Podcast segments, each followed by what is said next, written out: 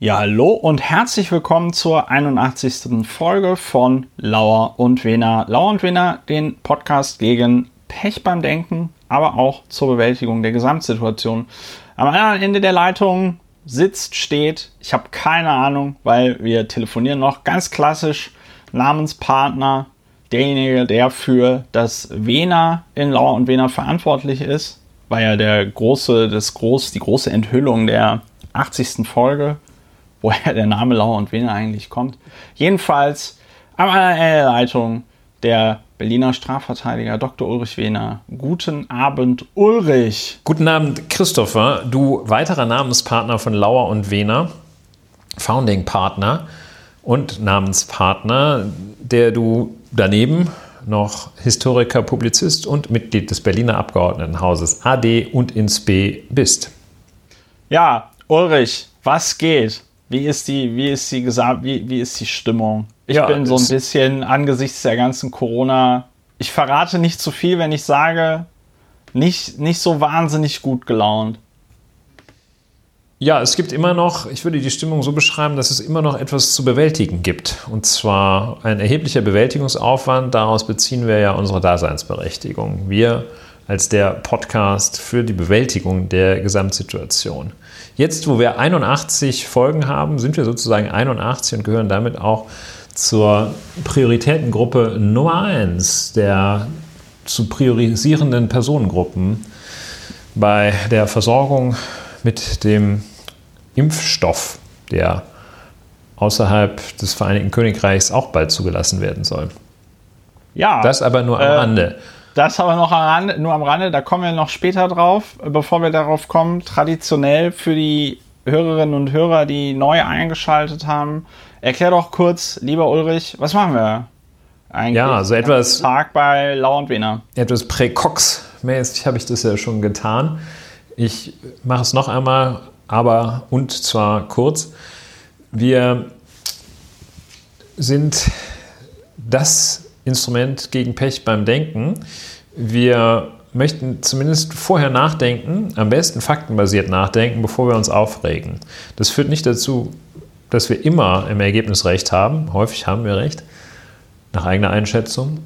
Es führt aber dazu, dass das Aufregen jedenfalls faktenbasiert wird und diesem Ziel haben wir uns verschrieben. Denn nur so, ich betone nur so, kriegt man den Effekt, erzielt, dass es auch eine Reinigungswirkung, eine mentale Reinigungswirkung hat. Ich habe jetzt irgendwo den Begriff äh, Zahnseide fürs Gehirn gelesen, fand ich ganz gut. Floss your brain. Ja.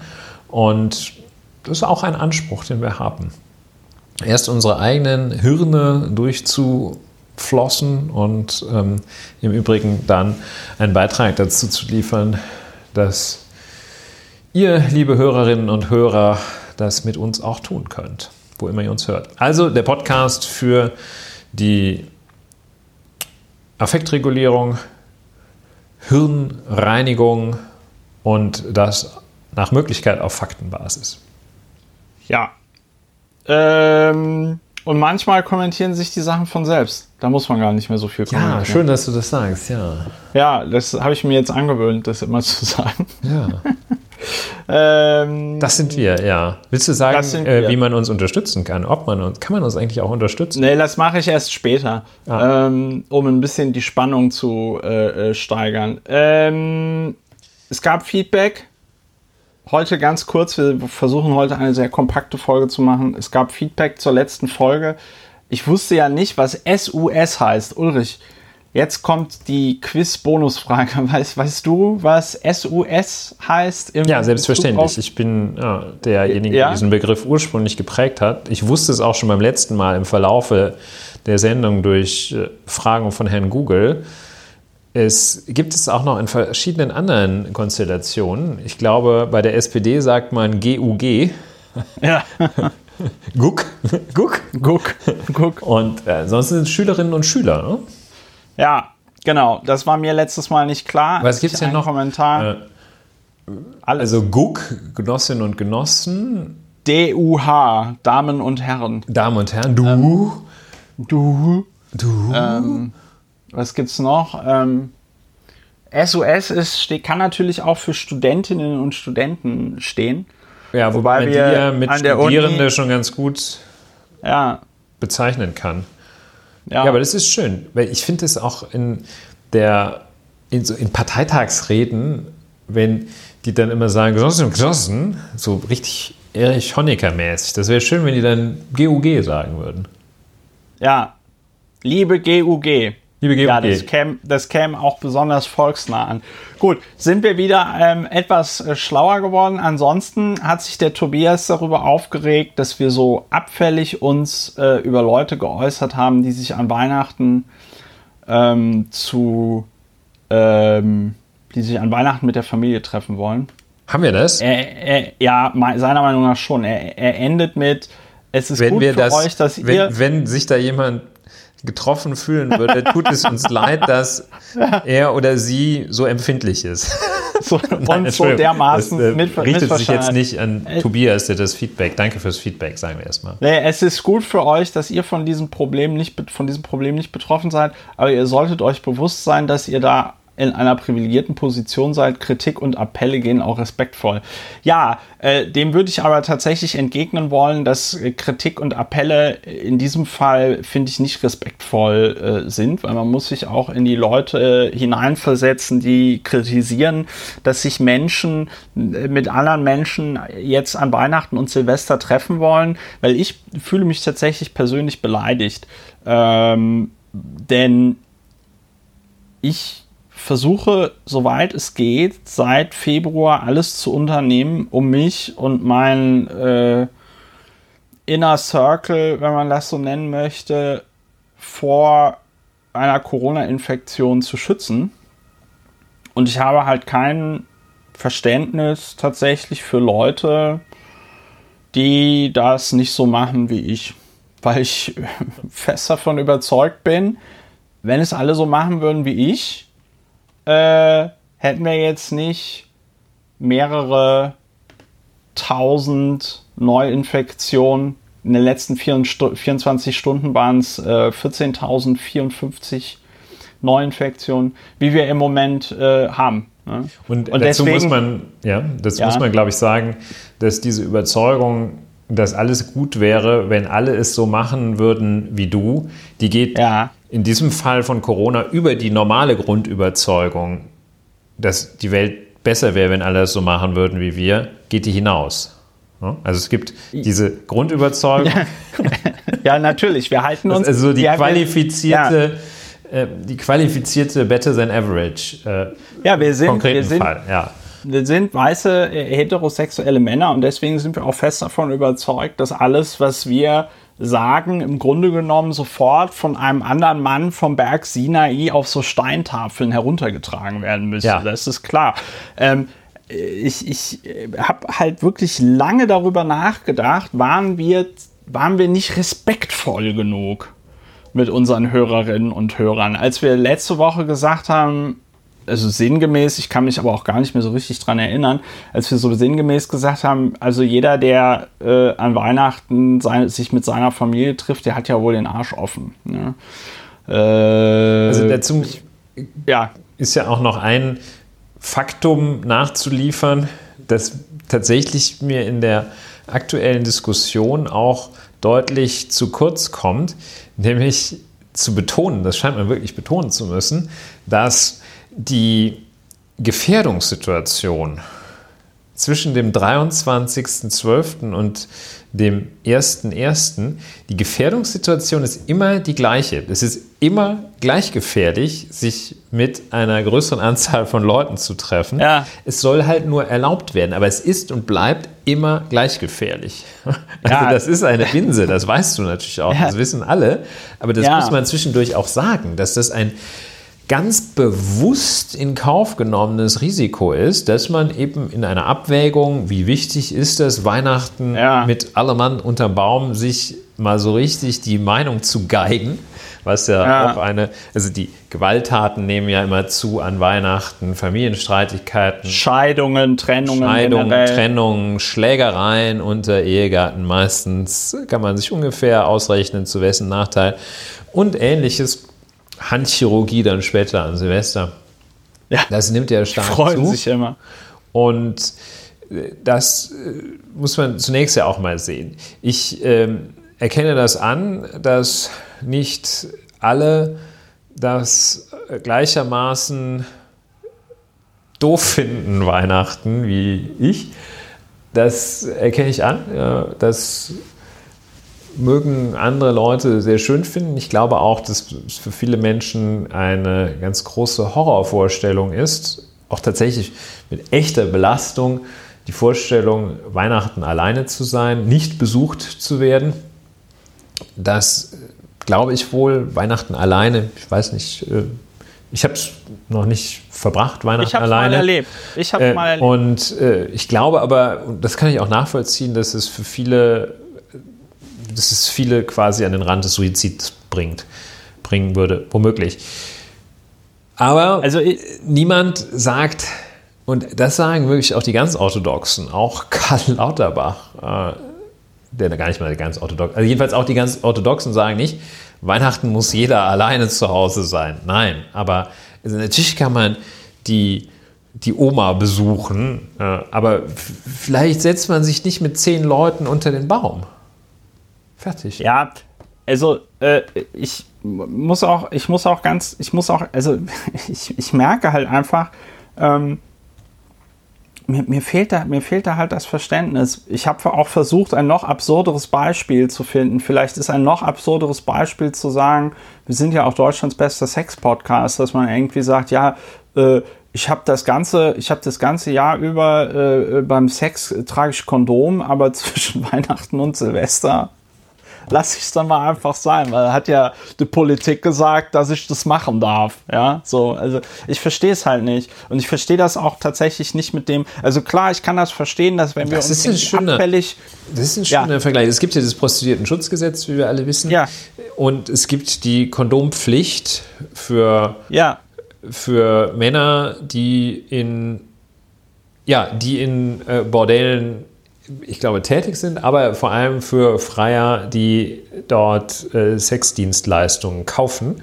Die gibt es. Ein schöner Vergleich, dass man sagt, ah komm, Weihnachten ist nicht Einmal so schlimm. Ist keinmal. Ja? Zwischen Weihnachten und, und Neujahr lasst ihr es mal richtig ohne Kondom krachen. Ja. Und ich möchte mich, und, und um das hier richtig zu, um das hier richtig zu, nochmal klarzustellen, ich glaube, wir beide respektieren das vollkommen, wenn Leute der Meinung sind, Weihnachten ist was Schönes und das muss man mit der Familie feiern.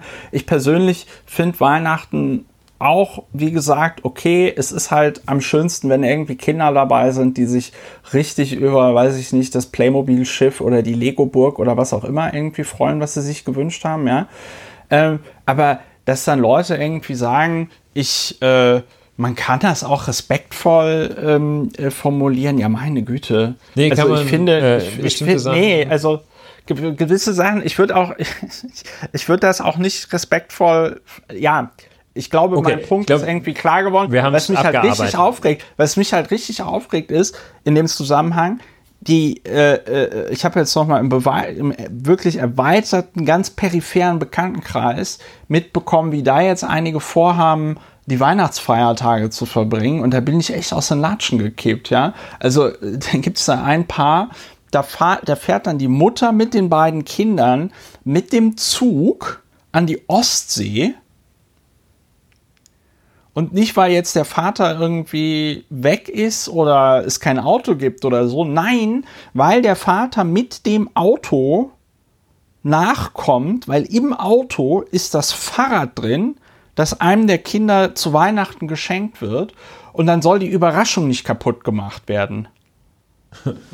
Und, ja. und da, und da, und da, also sorry, aber da, da, da, da weiß da kannst du halt dich nicht respektvoll nicht. zu äußern da kann, da kann, da, da imprägnier mich nicht mit deinem Niveau, ja. Also da kann ich einfach nicht, da fällt mir nichts mehr zu ein, dass man sich selbst und seine Kinder dem Risiko aussetzt, in einem vollbesetzten Zug, am besten noch Regionalzug, äh, mit Corona infiziert zu werden, obwohl man mit dem Auto fahren könnte, ja. mit der Begründung, ja, also da soll ja die Überraschung nicht kaputt gemacht werden, weil das ja so wichtig ist, wenn das Kind am Heiligabend an der Ostsee das Fahrrad hat, weil man dem nicht sagen kann, ey, pass auf, wenn wir zurück in Berlin sind, dann kriegst du dein Fahrrad, ja, Ja, ich Also stelle da, fest, da, da, da explodiert mir einfach der Kopf. Da weiß ich halt nicht, was sind da okay, die es, Prioritäten es ist, von deutlich, den ist deutlich geworden. Ich denke, es ist wirklich deutlich geworden. Ja. Und das Setzen von Prioritäten, das ist vielleicht ein Leitmotiv in diesem Podcast, denn darum geht es ja. Schon vorhin kurz angesprochen, die Reihenfolge, in der Impfungen verabreicht werden, die Frage, wie wägen wir denn Weihnachten, das Fest der Familie, gegenüber einem Infektionsrisiko ab? Wie wägen wir zum Beispiel, du hast, glaube ich, sehr deutlich gemacht, dass du bei der Frage, wie wägen wir Infektionsschutz gegenüber, gegen den Überraschungseffekt an Weihnachten ab, dass du dich da eher für ein Überwiegen der Interessen auf dem Gebiet des Infektionsschutzes aussprechen würdest. Ich denke, es ist eine, eine Prioritäten, ein Prioritäten-Podcast. Ja, es ist halt tatsächlich ein Das hat ja auch das. Bundesverfassungsgericht deutlich gemacht. Ja, da kommen wir nämlich gleich noch drauf. So, wir sind mit dem Feedback vorbei. Ähm, ansonsten war das Feedback äh, sehr schön und sehr interessant. Irgendjemand hat uns auch, lieber Ulrich, ein, ein Hörer hat aus der letzten Lauer und Wener Folge tatsächlich so ein Schnipsel previously on Lauer und Wener zusammengeschnitten, weil ich aber heute Previously. die ganze Previously on Lauer und Wener, weil ich aber die ganze Zeit heute mit ähm, mit Master und anderem Scheiß beschäftigt war, konnte ich es mir bis jetzt nicht anhören. Ich hole das aber nach. Wenn es lustig ist, können wir das ja regelmäßig machen, damit die äh, Hörerinnen und Hörer vollends genervt sind, aber auch nur die Hörerinnen und Hörer, die nicht wissen, dass dieser Podcast Kapitelmarken hat. Ja, Ja, Und apropos man previously. Also von, ja. ja. Äh, und man einfach von Thema zu Thema springen kann. So, äh, eine worüber Frage, ich habe eine Frage. Ja, kurz. ja. Schaust du eigentlich Tatort? Äh, ganz selten. Also eigentlich kenne ich den Tatort, also vom Tatort kenne ich, glaube ich, drei Dinge. Äh, einmal, dass da Götz George den Schimanski gespielt hat. Neulich, Dann, ja. dass ähm, äh, es eine Folge mit Berti Vogts gibt. Ja, Wo Berti gib dem Vogts- Hasen noch eine Möhre. Er hat uns das Leben gerettet. Genau, gebt dem Hasen eine Möhre extra. Er hat uns heute allen Mit dem das Leben Kaninchen gerettet. oder so ist. Ja, also Berti Vogts als Hasenzüchter und der Hase riecht dann austretendes Gas. Ganz, ganz dramatisch, ja. Okay. Ähm, das weiß ich noch über den Tatort. Und dann habe ich, glaube ich, mal äh, so einen Tatort mit dem äh, hier Jan-Josef Liefers geguckt. Okay. Ja, Und gut. einen Tatort mit ja. Christian Ulmen. Okay, ja, alles klar. Ja, dann ist. Äh, wollte ich Weswegen wissen. fragst du? Ja, ich äh, fragte jetzt, weil äh, previously on Tatort, es gab jetzt so eine Doppelfolge. Ja, Und es hätte ja sein können, dass wir. 50 Jahre Tatort. Ja, siehst du.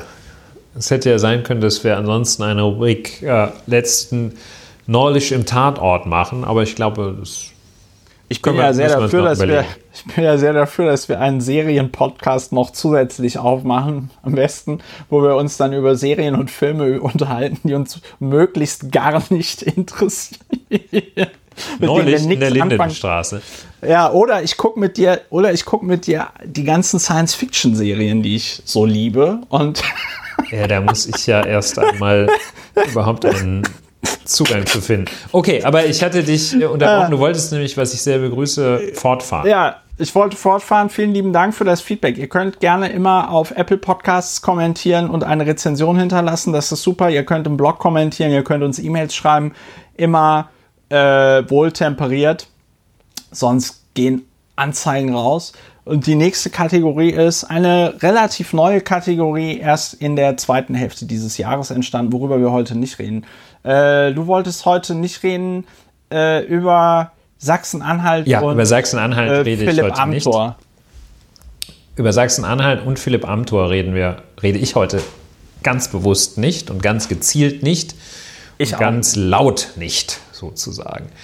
Ja. Und das ist nämlich ein und dasselbe Thema.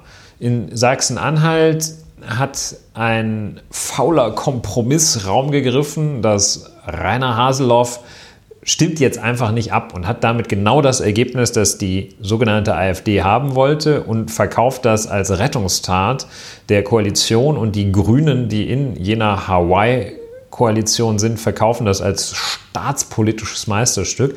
Und das Ganze hat dann Philipp Amthor im Deutschlandfunk,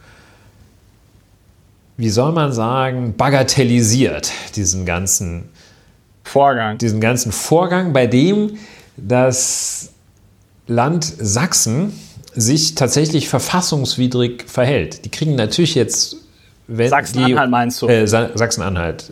Sachsen ist das mit der höchsten Inzidenz in Bayern, in, in Bayern, in Deutschland. Ja, in das Bayern. ist ein anderes. Jedenfalls, ähm, sich verfassungswidrig verhält, ordentlich demnächst einen auf die Mütze bekommt und das mit einem faulen Kompromiss. Äh, da heißt es dann, jetzt haben die die Koalition dadurch gerettet. Ähm, also da, da reden wir wirklich gar nicht drüber. Das, das kommentiert sich selbst. Das Wobei kommentiert sich wirklich selbst. Das ist die Hörerinnen von Lauer und Wene sind ja wieder mal nicht nur die attraktivsten Hörerinnen und Hörer, sondern auch die schlausten Hörerinnen und Hörer. Siehst du, das ist auch so ein Wort, das man Schlauer und könnte. Wener. Nein, HUH. HUH. Die HUH von Lauer und Wener. Uh. Klingt scheiße, ne? Die Hoch. So, uh. auf jeden Fall, ähm, die haben es ja schon vorher gewusst. Ich sag's aber nochmal, die, äh, dieser, diese, diese Abstimmung hätte auch funktioniert, wenn die CDU einfach äh, dem Plenum ferngeblieben wäre.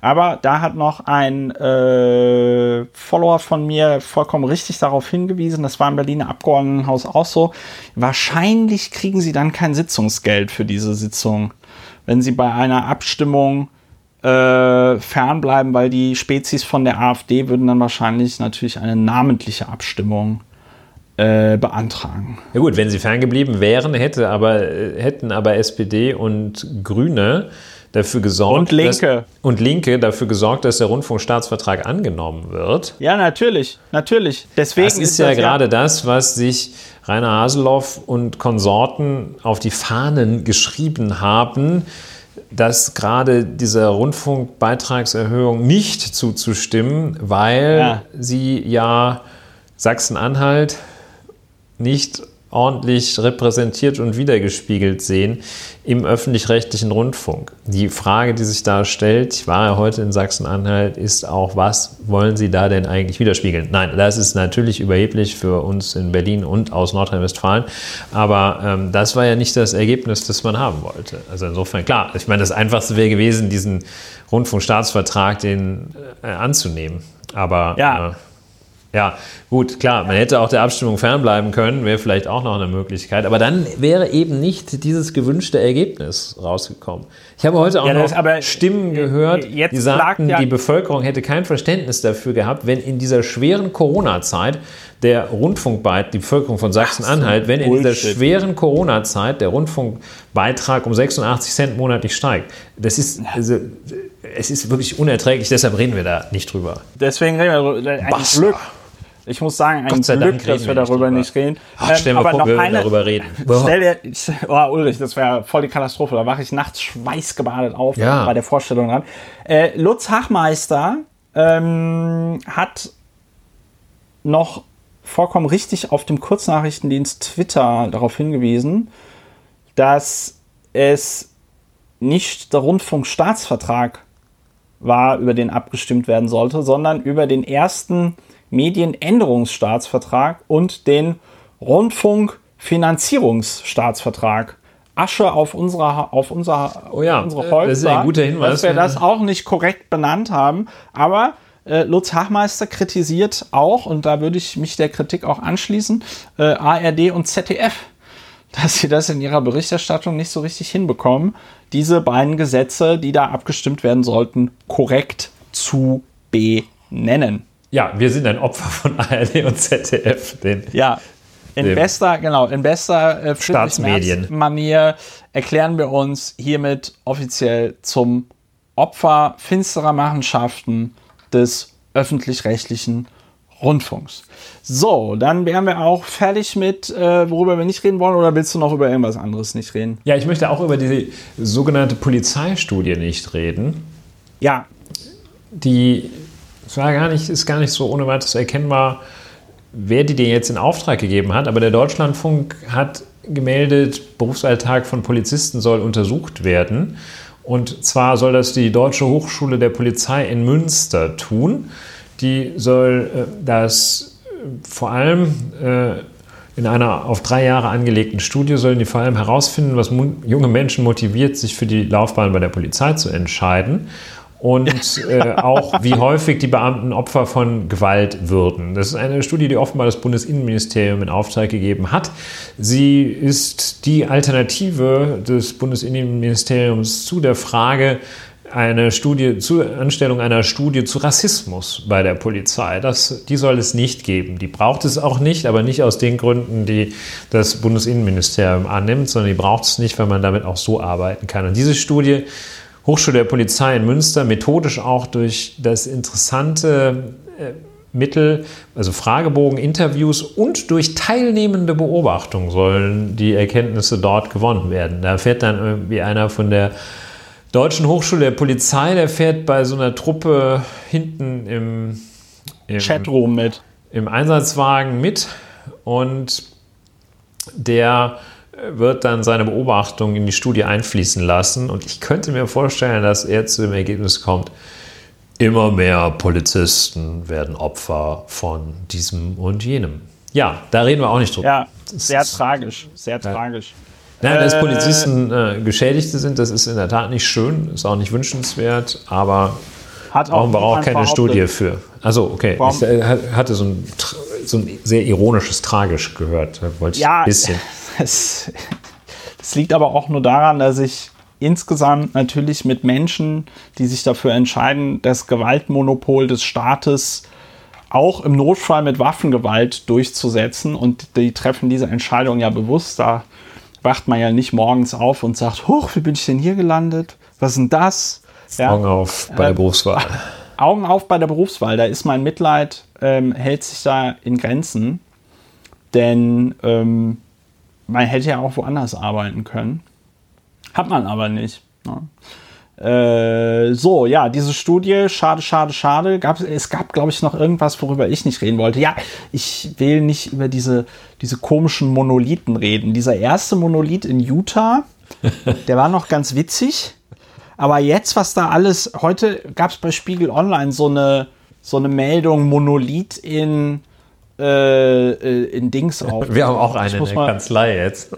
ja, habt ihr, habt ihr so ein Mini-Monolith? Auf Balkon ist ja? der gelandet, ja. Das ist so geil. Er müsste ein Foto machen. Ja. Ja, und dann jetzt die Meldung auf Spiegel Online: äh, Monolith auf Feld in, und jetzt bitte festhalten, Ulrich, Sulzbach entdeckt. Ach, ja?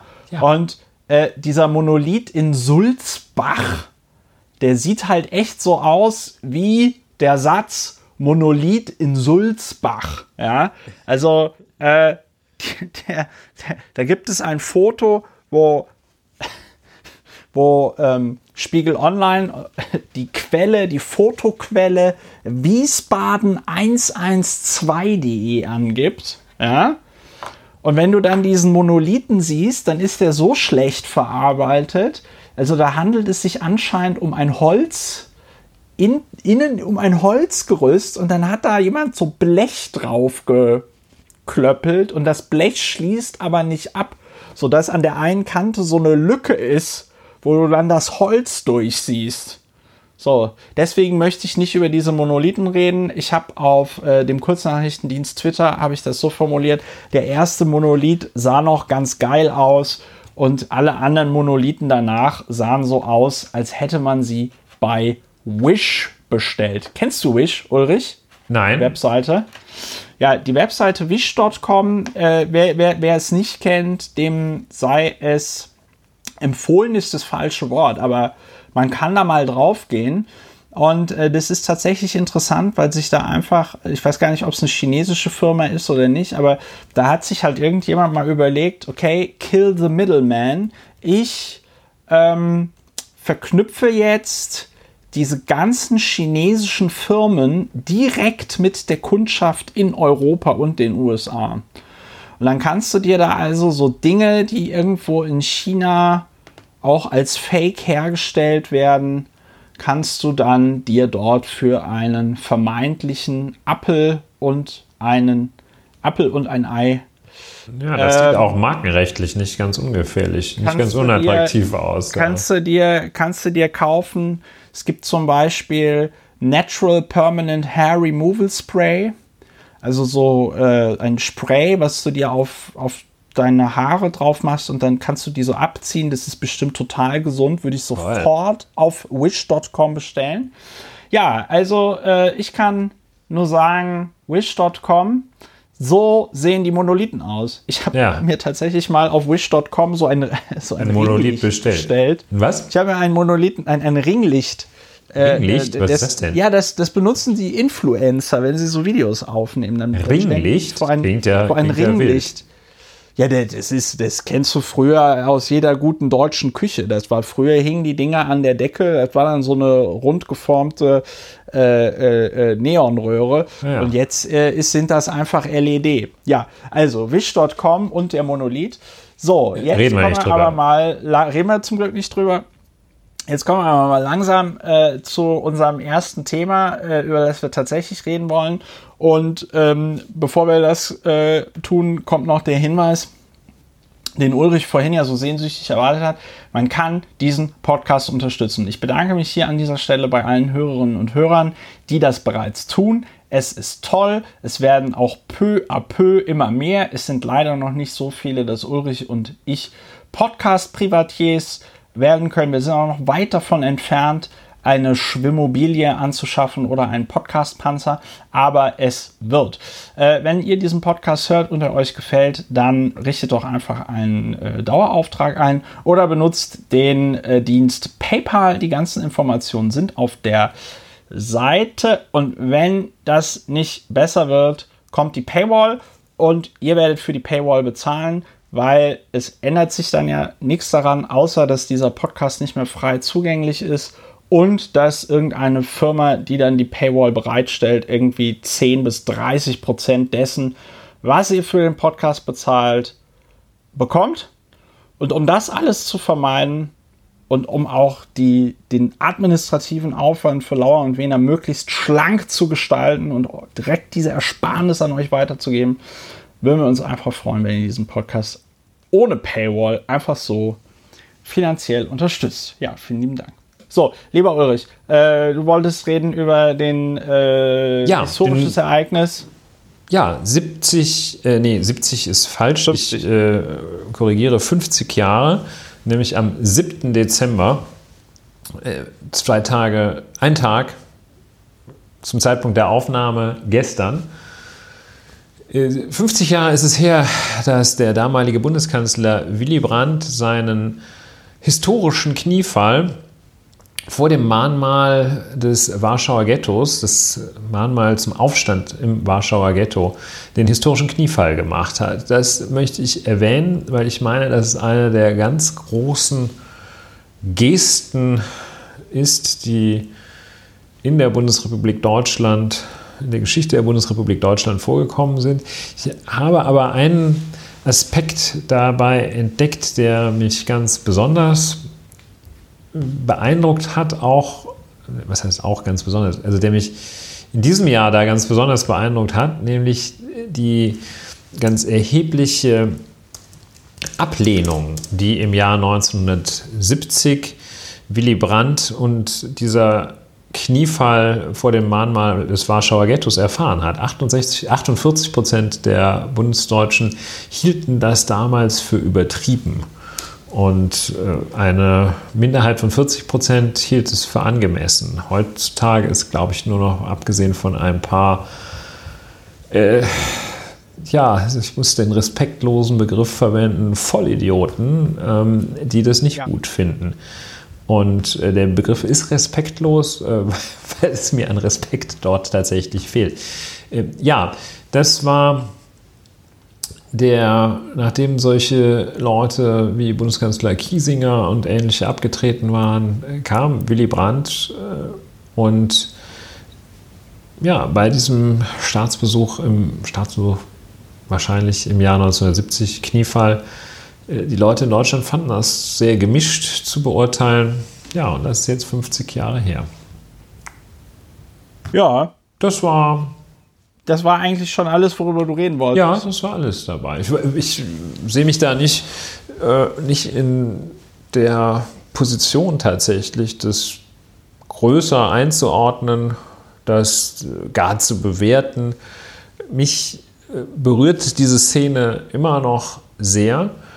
Und ich fand, wie gesagt, äh, deshalb das so besonders beeindruckend, dass 48 Prozent der Deutschen diese Geste für übertrieben hielten damals.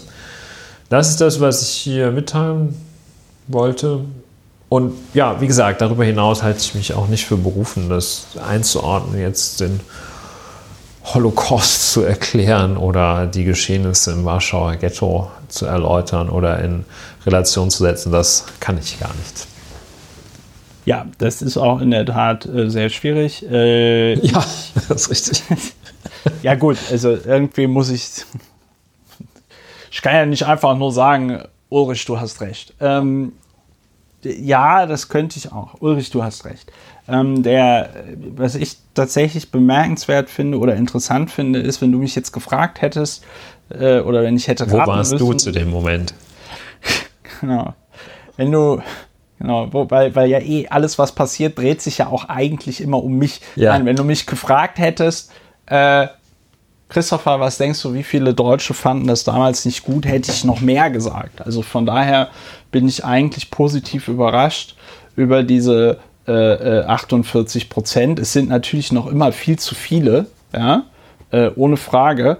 Aber ich hätte jetzt gedacht, dass das, äh, weiß ich nicht, dass 60 Prozent der Deutschen sagen, dass das, das geht so nicht, das ist übertrieben. Ja. Ja.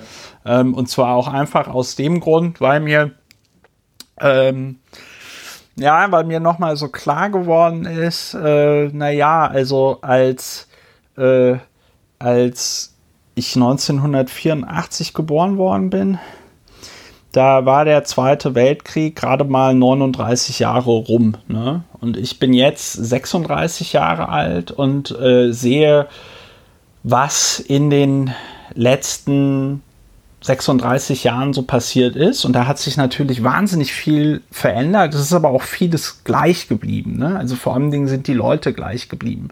Und ich denke, was man sich heute tatsächlich nicht mehr so vergegenwärtigen kann, auch ja, weil diese Generation dann in den 80er Jahren anfing, langsam äh, wegzusterben, ist, dass die bundesdeutsche Gesellschaft, insbesondere die westdeutsche Gesellschaft, äh, 1970 noch vollkommen durchdrungen war von Leuten, die irgendwas mit dem Dritten Reich zu tun hatten, gehabt haben, um das jetzt mal so abstrakt zu formulieren, ja.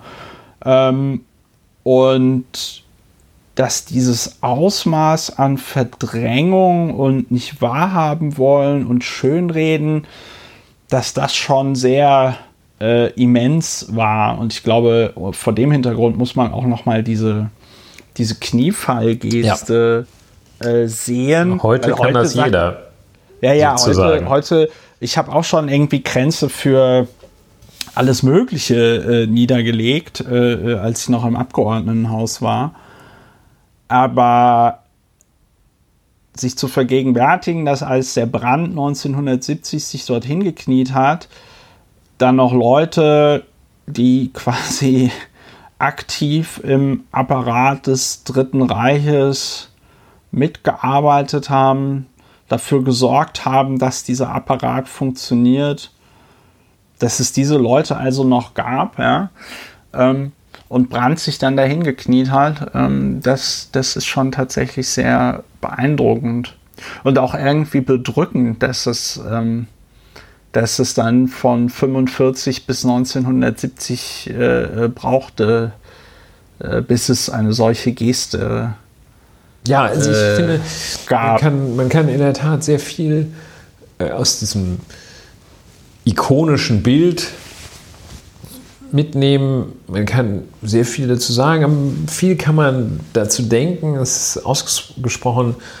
äh, inspirierend äh, und sehr weit führend. Es regt zu sehr, sehr vielen Gedanken an. Ein paar hast du da ja jetzt auch gerade schon genannt. Es ordnet die zeitlichen Verhältnisse.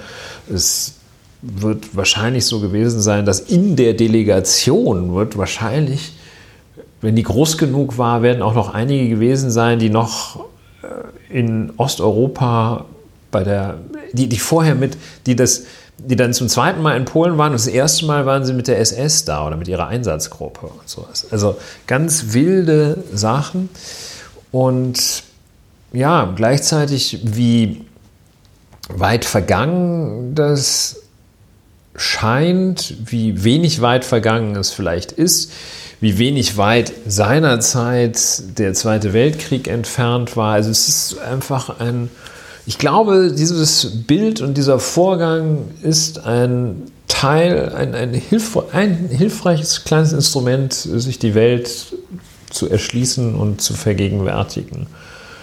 Und gleichzeitig auch zu wissen, äh, das ist alles, das ist alles Vergangenheit und Gegenwart zugleich.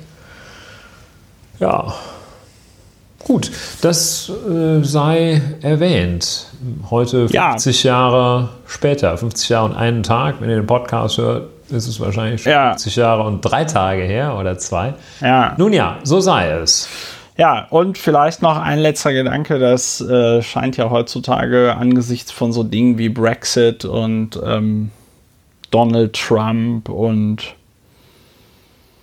Viktor Orban. Dem Ir Viktor Orban und dem Irrsinn in der Welt scheint es ja ähm, in Vergessenheit zu geraten, aber dass Willy Brandt ähm, hier auch demonstriert hat, dass die Bemühung dass die aufrichtige Bemühung um Versöhnung und Vergebung und Annäherung langfristig dann doch einfach der richtige Weg ist.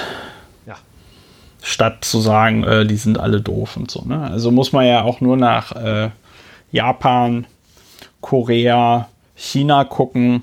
Da haben wir in anderen Zusammenhängen auch schon drüber geredet, wo sich halt zeigt, wie das aussieht, wenn sich da ein Land, das im Weltkrieg äh, Verbrechen begangen hat, nicht um Versöhnung bemüht. Ja, guter, guter Punkt, schöner Punkt, auch um einfach mal innezuhalten und sich auch einfach darüber zu freuen, dass trotz der Widrigkeiten, in, der, in denen wir leben, wir doch in einer sehr guten Zeit leben. Der Podcast der Hoffnung widmet sich nun wieder dem Zentrum der Hoffnung, dem Bundesverfassungsgericht ja. in Karlsruhe. Dort steht so ein Elfenbeinturm, in dem die Richter wohnen. der Elfenbeinturm, ja, dem müsste man, dieser Metapher vom Elfenbeinturm müsste man auch mal nachgehen. Vielleicht äh, ja. kriegen wir da Feedback. Was ist eigentlich, wo steht denn der Elfenbeinturm? Ist er, ist wahrscheinlich so. Ich recherchiere. Ich denke mal, das ist wahrscheinlich, ich tippe, das ist äh, etwas aus der Bibel. So aus ja, also ich würde, Pharisäer 23. Ihr aber in eurem Elfenbeinturme gewahret das Antlitz des wirklichen Herrn nicht oder so etwas. Ja, ja ich, ich, bin mir, ich bin mir ziemlich sicher, dass es von den, dass es Goebbels ist. ja. ohne, ohne jetzt die Quelle zu haben, ich würde sagen, das war Goebbels. Goebbels oder Bibel. Naja, das sind ja schöne, das sind Aussicht. ja schöne Möglichkeiten. Ja, wir kommen zum nächsten Thema. Ja, Bundesverfassungsgericht. Ja, seit die neuen Corona-Schutzmaßnahmen in Kraft sind, gab es noch keine und inzwischen eine, jetzt eine Entscheidung unseres großartigen Bundesverfassungsgerichts in Karlsruhe. Das wurde nämlich, nachdem das Verwaltungsgericht und das Oberverwaltungsgericht der Freien Hansestadt Bremen entschieden hatten, dass sich in Bremen auf dem Bahnhofsvorplatz, viele Leute werden den kennen, dass sich dort nicht 20.000 Menschen versammeln sollen dürften, ähm, musste dann, nachdem, also Satz zu kompliziert. Oberverwaltungs-, Verwaltungs- und Oberverwaltungsgericht hatten entschieden, da dürfen sich nicht 20.000 Leute versammeln. Das Bundesverfassungsgericht wurde angerufen. Das Bundesverfassungsgericht musste kurzfristig hat entscheiden, ob diese Versammlung stattfinden darf oder nicht. Es hat entschieden, an dem Samstag, an dem sie stattfinden sollte, ich glaube, sie sollte um 13 Uhr stattfinden und um 10, zwischen 10 und 11 haben die Richter in Karlsruhe, und zwar angeführt vom Präsidenten Mitglied des Deutschen Bundestages AD Habart, der Richterin Britz und dem Richter Radke entschieden, dass die natürlich nicht natürlich nicht sich zu 20.000 Leuten da zusammenstellen dürften, gegen Corona-Schutzmaßnahmen demonstrieren dürften, dabei sich in den Armen liegen würden und alle keine Maske aufhaben würden, sondern das Bundesverfassungsgericht hat gesagt, das ist richtig, liebe Bremer Verwaltungsgerichte, Oberverwaltungsgericht, das ist richtig, ihr durftet das verbieten. Und äh, Stichwort äh, Abwägung. Äh, das Bundesverfassungsgericht macht in solchen Fällen eine nahezu reine Folgenabwägung. Und die hat es dann auch hier getätigt. Und ich möchte diesen ganz kurzen Beschluss des Bundesverfassungsgerichts äh, einfach der empfehlen zur Lektüre. Das ist ganz kurz und da sieht man, wie das Bundesverfassungsgericht vorgeht und da kann man die Struktur einer solchen Entscheidung in 30 Sätzen sehen und verstehen.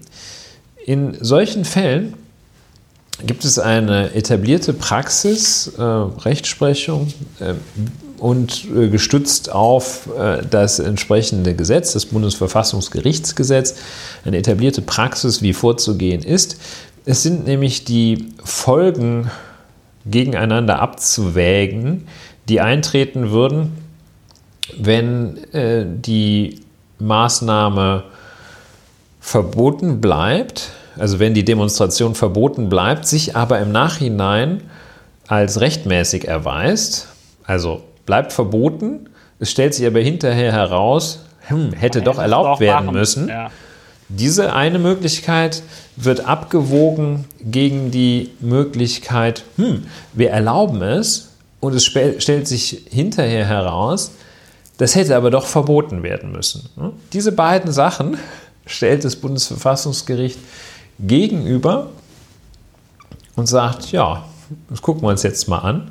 Das ist natürlich nicht völlig frei von subjektiver Wertung. Äh, das ist jetzt keine Naturwissenschaft, aber das stellen die gegenüber mit einer Methode, die so klar ist wie, wie das Wasser in Karlsruhe und sagen, nö, wenn wir das vergleichen miteinander und uns dann noch anschauen, wie das Bremer Verwaltungsgericht und das Bremer Oberverwaltungsgericht, wie die berücksichtigt haben, dass der Abstand nicht einzuhalten ist, wenn 20.000 Leute sich auf dem Bahnhofsvorplatz in Bremen versammeln und die Antragsteller, also diese Querdenkos da, äh, auch nicht vorgetragen haben, wie sie den Abstand einhalten wollen, dann müssen wir sagen, nö, das ist jetzt nicht, äh, das ist jetzt nicht so schlimm, wenn sich herausstellt, dass ihr doch hättet demonstrieren dürfen, es aber nicht durftet. Das ist nicht so schlimm, wie wenn ihr jetzt hier unter Nichteinhaltung von Abständen demonstriert und es stellt sich heraus, nee, ihr durftet doch nicht.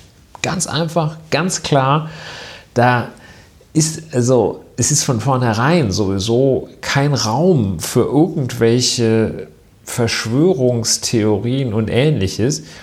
Wenn jemand jemanden trifft, der meint, da hätte sich jetzt die Corona-Diktatur zusammengetan und nun auch noch die Judikative in Gestalt unseres Bundesverfassungsgerichts erfasst.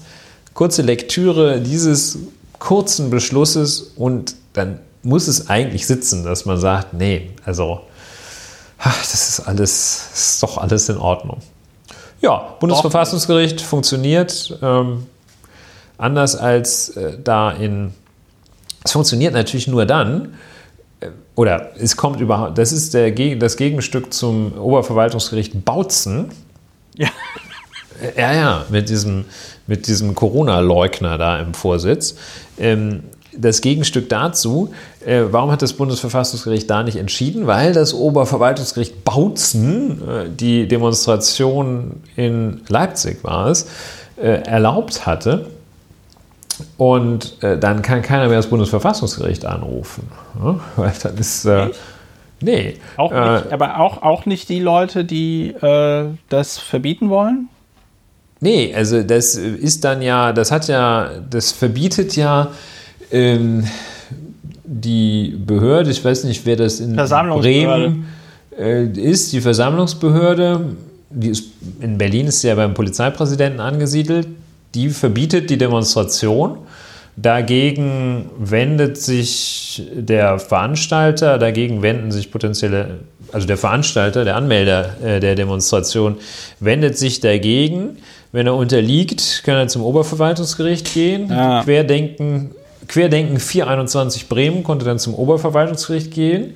Da gab es wieder einen auf die Mütze. Und dann können die zum Bundesverfassungsgericht gehen. Wenn die aber vom Oberverwaltungsgericht Recht bekommen, vom OVG Bautzen sagt, ja, oh, sicher, hier, das passt doch. Und dann, ähm, ja, dann kann nicht der Polizeipräsident äh, hingehen und äh, Verfassungsbeschwerde erheben, weil er nicht grundrechtsfähig ist.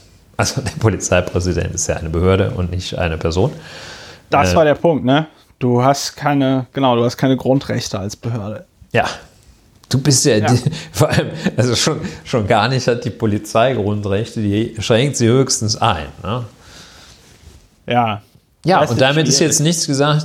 Es ist, ja, es ist einfach, das muss man sich einfach mal anschauen und, äh, was heißt, muss man sich anschauen? Ähm, naja, ist, ist ja gut, dass man sieht, dass äh, unser Rechtssystem da an der Stelle auch funktioniert. Ne? Also es straft ja auch alle diejenigen Lügen, die jetzt da irgendwie behaupten, ne? also du hast, es bringt ja im Grunde genommen überhaupt nichts, das, das wiederzugeben, ne? Aber wenn da Leute von Corona-Diktatur sprechen und sonst irgendwas, ja, und äh, hast ein Verfassungsgericht, hört sich die Argumente an, das für und das wieder, und dann sagt es halt im Zweifelsfall, nö, also sehen wir jetzt gerade nicht dass ihr da eure Demo machen dürft. Ja, so, und, und solide kriegen alle mit. Es findet öffentlich statt, kann jeder drüber diskutieren. Wir tun es gerade auch. Ist doch super. Ja, und hier im Kern, es ist manchmal, und so auch hier, es ist wirklich ganz einfach. Äh, auch in diesem Fall gibt es eben diese sehr klare Folgenabwägung, was passiert, wenn und so weiter. Und das andere ist, einfach äh, geschaut, ob es eine konkrete Gefahr gibt. Äh, da hatten die beiden Gerichte gesagt, ja klar, die gibt es, wenn hier 20.000 TeilnehmerInnen zusammenkommen, ist der Platz zu klein. Äh, und das hatten die ausgerechnet und haben jetzt gesagt, ja, also konkrete Gefahr, Platz zu klein für 20.000 TeilnehmerInnen, also wird es untersagt. Und da ist, das, das ist wirklich, es ist völlig glasklar. Da ist kein Raum für Zweifel. Das ist, das ist ja ein schönes ja, Beispiel. Ist ein schönes Beispiel, dass es äh, funktioniert. Aber äh, es ist gleichzeitig natürlich schon krass, ne? man muss es ein bisschen einschränken, dass es dann also Ne, also wenn das vor dem OVG Bautzen gelandet wäre, sind wir uns zumindest sicher, hätte es dort andere Entscheidungen gegeben. Ja. Ja, ja, okay. Das äh, fasst, äh, ja. Das fasst das alles wieder, das fasst das alles ganz gut zusammen. So, äh, haben wir, ähm, sollen wir ja direkt schon über das nächste Thema. Heute sind wir echt sehr kompakt. Sollen ja, das, das tut uns auch mal gut, reden? diese Kompaktheit. Ja, wir ja. gehen gleich über zum nächsten Thema. Ich glaube aber, dass das Fachwort Kompaktizität ist. Ja. Kompaktismus. Kompaktissimi. So, war das schon ein Malapropismus? Malapropismus war die falsche Verwendung eines Fremdwortes. Ne? Ja. Ja, ja. dann habe ich mich da ja jetzt qualifiziert. Also, äh, ja, Ulrich, es gibt eine, es gibt einen Impfstoff demnächst. Ähm, Je nachdem, wo man lebt, gibt es ihn schon, ne? Gibt es den schon, genau. Heute wurde in Großbritannien eine 90-jährige Frau, war die erste Frau außerhalb von irgendwelchen Studien und Tests, der das äh, äh, BioNTech, der der BioNTech-Impfstoff verabreicht worden ist. Ähm, hab leider den Namen vergessen. Äh, aber von der Frau? Gemerkt, von der Frau, ja, weil das ging heute Morgen dann über Twitter und alles. Äh, Emily. Nee, weiß sie tatsächlich. Ähm, ja, ja, warum sagst du das dann? Ähm, die, was ich mir aber gemerkt habe, ist, dass die ähm, äh, Schwester, die sie geimpft hat, seit, ich glaube, 15 Jahren bei der NHS arbeitet und eine Migrantin von den Philippinen ist. So, ähm, die Impfung ist demnächst da. In Berlin werden ja jetzt auch schon fleißig Impfzentren eingerichtet. Über 728 Ärzte wollen da mithelfen. Das ist auch nicht verwunderlich. Man bekommt nämlich laut Webseite der Kassenärztlichen Vereinigung Berlin 120 Euro die Stunde.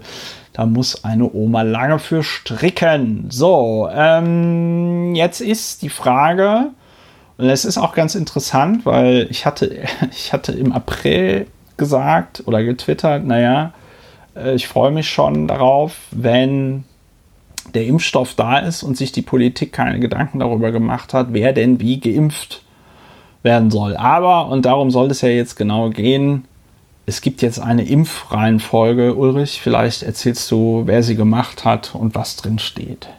Ja, es ist noch nicht äh, Gesetz oder es.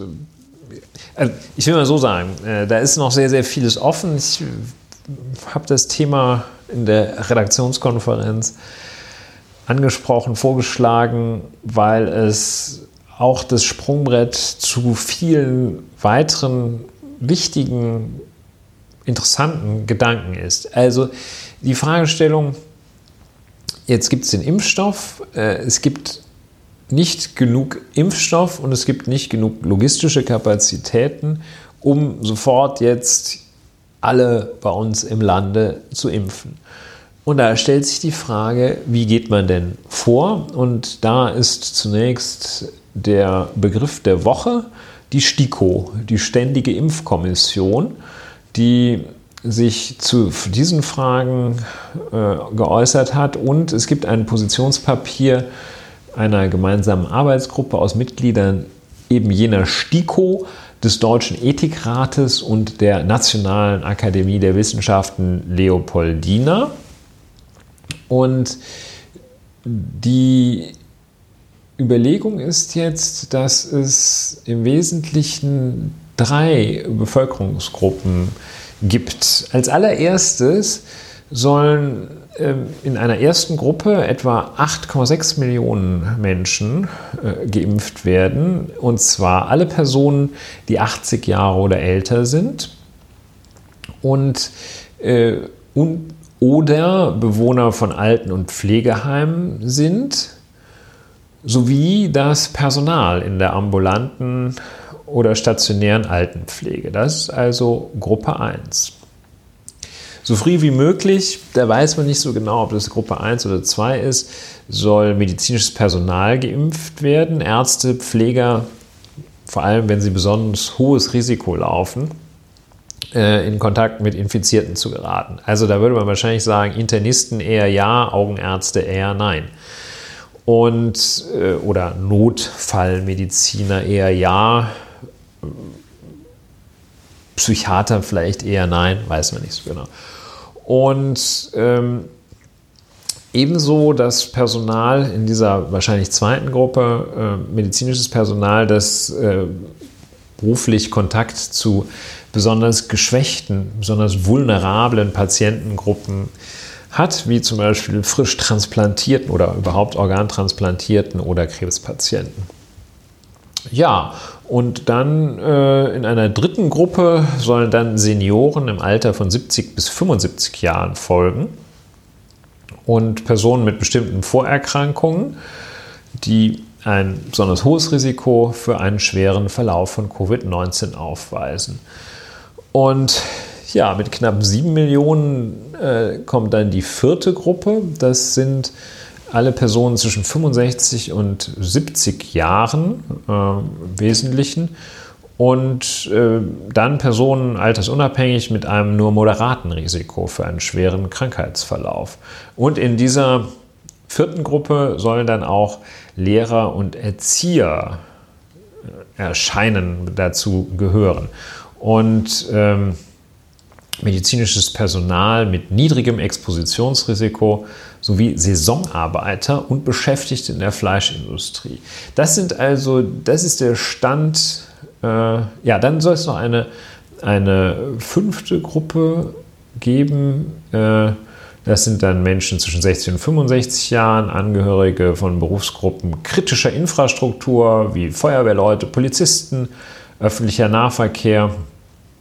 Und zu dieser Gruppe sollen etwa 9 Millionen Menschen zählen und äh, schließlich äh, kommen alle übrigen, die jünger als 60 Jahre und vergleichsweise gesund sind, die kriegen äh, dann den Impfstoff. Das ist die mit Abstand größte Gruppe.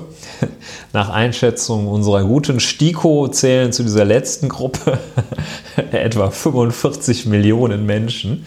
Äh, also da da ist, da ist echt noch, äh, da gibt es noch einiges zu tun. Also so jedenfalls die Priorisierung. Äh, das sind Empfehlungen der Ständigen Impfkommission. Die Ständige Impfkommission ist äh, wohl so etwas wie das Bundesamt, wie das Robert Koch Institut für, für andere Gesundheitsfragen, ähm, wie das, ja, also die haben jetzt diese Empfehlungen rausgehauen. Schon irgendwie, man sieht förmlich schon, wenn man sich diese Liste so vergegenwärtigt, ich höre da schon Schreie so im Hintergrund, wo, ja, sich, wo sich Lehrer aus Gruppe 5 melden und sagen, das hätte ich jetzt aber auch gesagt. Wir müssen doch in Gruppe 2 und äh, wo sich äh, Menschen dann melden, die sagen, ja, Momentchen mal, ich bin jetzt 79, ich möchte auch in Gruppe 1. Ja, also schwierige Fragen. Ich, ja, ich, wollte es eigentlich nur erstmal so vorstellen, weil ich es auch noch zu schwierig finde, um, um gleich, oder ich meine, ich kann zwar gleich was sagen, ich finde es trotzdem zu schwierig, gleich was zu sagen. Und, äh, ja, schwierige oder interessante Abwägungsprozesse. Wen würdest du zuerst impfen? Ja, also äh, die Spaßantwort ist dich ähm, selber. Ich, ich, ich mich selber, weil das ist ja evident. Und die ernsthafte Antwort wäre, ähm, dass ich das schon sehr vernünftig finde, dass da Leute die also ein erhöhtes Risiko haben, an äh, Corona zu sterben, ähm, dass die zuerst geimpft werden. Ja. Ich würde aber trotzdem, und da rächt es sich an der Stelle, dass man irgendwie in Deutschland vollkommen den, den, den Blick dafür verloren zu haben scheint, wo und wie sich dieses ähm, Virus verbreitet. Ja ich halte nach wie vor die Schulen und Kindergärten doch für einen ganz wesentlichen Ort, an dem sich die Infektion im Moment ausbreitet. Ja. Ähm, es ist halt, es ist halt schwierig zu erfassen, wenn Lehrerinnen und Lehrer und äh, Kinder nicht mehr getestet werden. Ne? Ähm, aber ansonsten ich meine, in dieser Impfkommission und Leopoldina hat man ja auch schon, das sind ja alles irgendwie kluge Menschen, die machen das den ganzen Tag beruflich. Also ich persönlich habe da jetzt nicht so das Gefühl, dass jetzt hier eine große Ungerechtigkeit im Gange wäre oder so. Ne? Also ich denke, vielmehr sollte diese Auflistung der Impfkommission verdeutlichen. Und ich glaube, das war ja auch etwas, was das Robert Koch Institut oder irgendjemand anders hieß mir nach, dass ich jetzt nicht genau mehr weiß, wer sich da alles zu geäußert hat.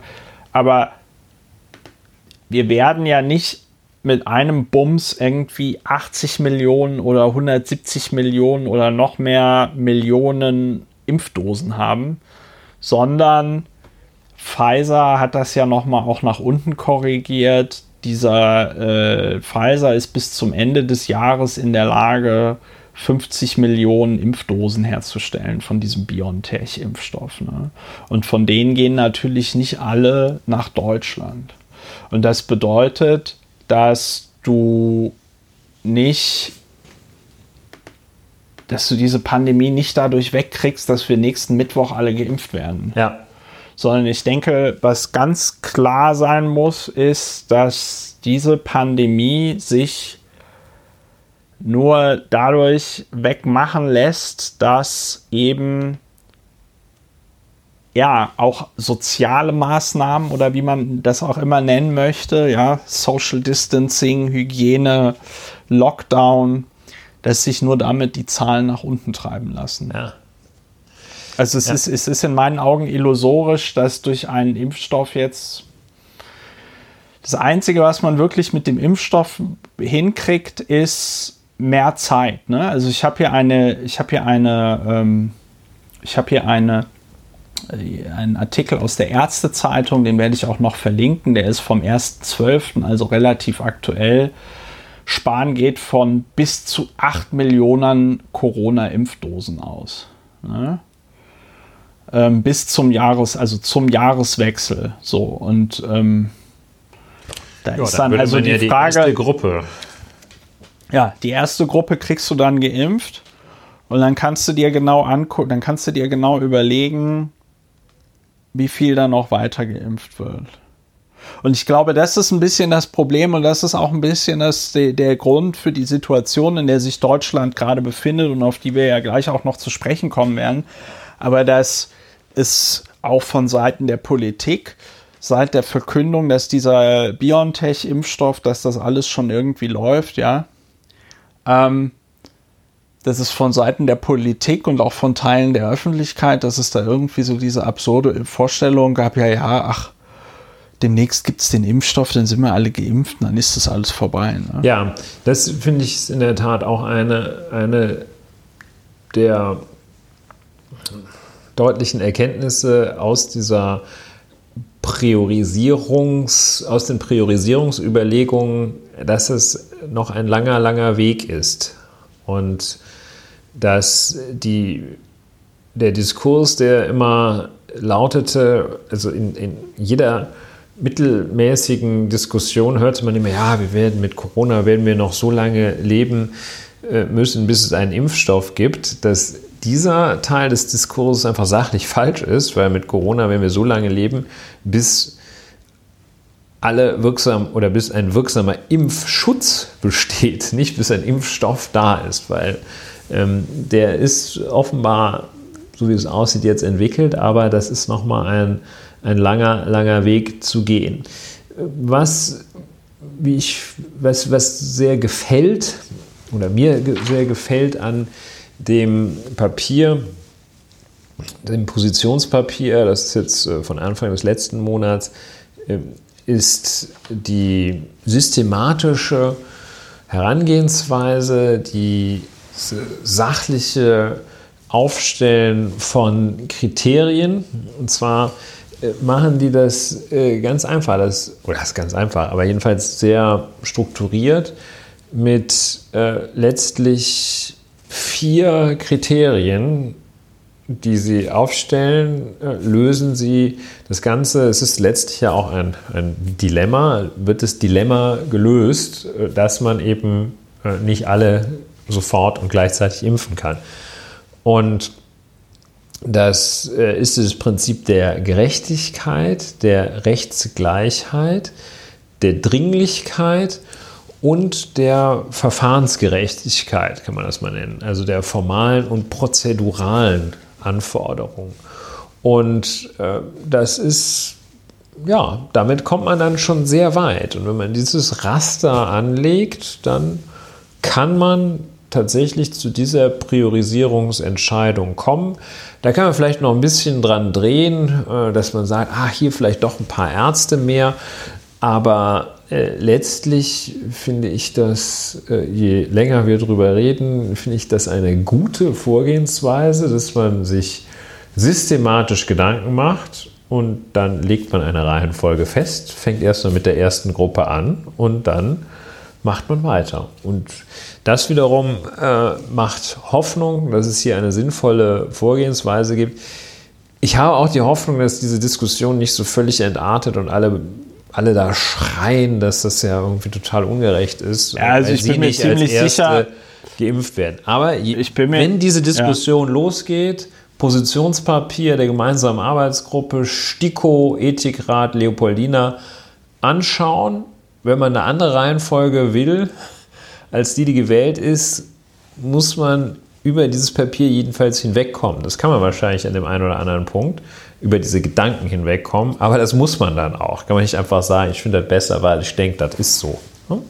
Ja, ähm, und ja, ich habe den Artikel gefunden. Das war ein Interview mit einem Medizinhistoriker. Ich werde es äh, im Podcast verlinken. Das ist nochmal sehr instruktiv. Und der sagte auch, ja, also Pandemien bekämpft man nicht nur mit Impfstoffen, sondern eben auch durch andere Maßnahmen wie Social Distancing und äh, Quarantäne. In Bezug auf Impfen wollte ich sagen, weil wir ja vorhin mit der Frage waren, man kann auch respektvoll ähm, wie war das? Man kann auch respektvoll Kritik üben oder sonst irgendwas, ja. Leute Aber ich sag mal so, beschimpfen. wenn, wenn der, genau, wenn, du Arschloch, wenn der, ähm, wenn der Impfstoff in ausreichender Menge zur äh, Verfügung steht und sich Leute dann aus welchen Gründen auch nicht impfen lassen sollten, ähm, werde ich zumindest kein Verständnis für diese Leute haben und werde mich auch dafür einsetzen, dass es dann legal sein soll oder sein darf, diese Menschen zu beschimpfen zum Beispiel.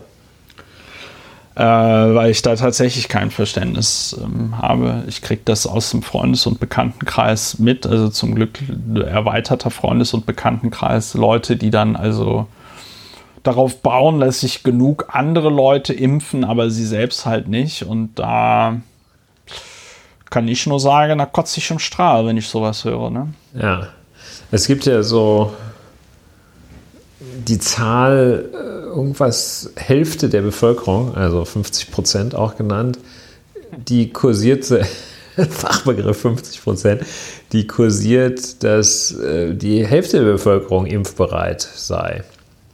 Ja. Tja. 52 Prozent der Deutschen wollen sich impfen lassen. Das ist aber eine Umfrage aus, äh, aus äh, Dings. Ähm, Sachsen. Aus ja, Sachsen. Okay, okay, jetzt äh, wir müssen aufpassen. Nein, naja, müssen wir aufpassen. Ja, das ist richtig. Ähm, Und Nordrhein-Westfalen? Das ist eine Umfrage aus dem Juli. Juli. Und jetzt ist hier aber deutschewelle.com, da sieht es gar nicht so schlecht aus. Hier steht, zwei von drei Deutschen wollen sich impfen lassen. Das sei ein Ergebnis des ARD Deutschland Trends. Ja, so, wenn sich jetzt ähm, herausstellt, dass es, dass es also auch äh, nahezu also 34, nebenwirkungsfrei ja. ist, dann ist es sehr gut. Hätten vielleicht 34 Vereinigten Königreich hätten vielleicht noch ein bisschen abwarten sollen, aber gut. Ja. Ja, also äh, 34 Prozent äh, sagen wahrscheinlich, 37 Prozent sagen auf jeden Fall, auf 15 Prozent sagen gar kein, auf gar keinen Fall und 14 Prozent sagen wahrscheinlich nicht. Und ich sag dir, auf diese 25, auf diese 29 Prozent, da komme ich nicht drauf klar. Da komme ich einfach nicht drauf klar. Ja, ja ich, ich schlucke an der, an der Präposition, ne? weißt du ja. Ja, das habe ich extra so gemacht. Ich weiß. Ich, ich bediene auch deinen, deinen Wunsch. Ja, äh, Selbstbestimmung, äh, Autonomie jedes Einzelnen ist auch ein Prinzip, das dabei gewahrt wird, gewahrt werden soll. Deshalb äh, lehnen STIKO, Leopoldina und Ethikrat eine Impfpflicht ab. Aber äh, das hindert ja auch dann wiederum äh, Private wird es nicht daran hindern, ohne Impfpflicht dafür zu sorgen, dass Impfen obligatorisch ist.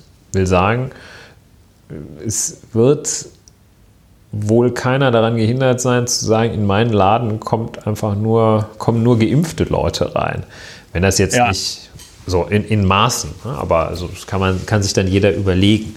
Ähm, ja. ja, wenn du jetzt, ja, wenn du eine öffentliche Einrichtung mit Kontraktionszwang bist, also dem Kannst Zwang, nicht sagen, nur Geimpfte Verträge, kriegen Strom ja, oder sowas. Ja, ja, ja, ja. aber die, aber, aber klar, ich meine, ab irgendeinem Zeitpunkt werden dann Kindergärten oder Schulen oder andere Einrichtungen natürlich sagen können, ähm, also geht ja mit Masern auch, ne?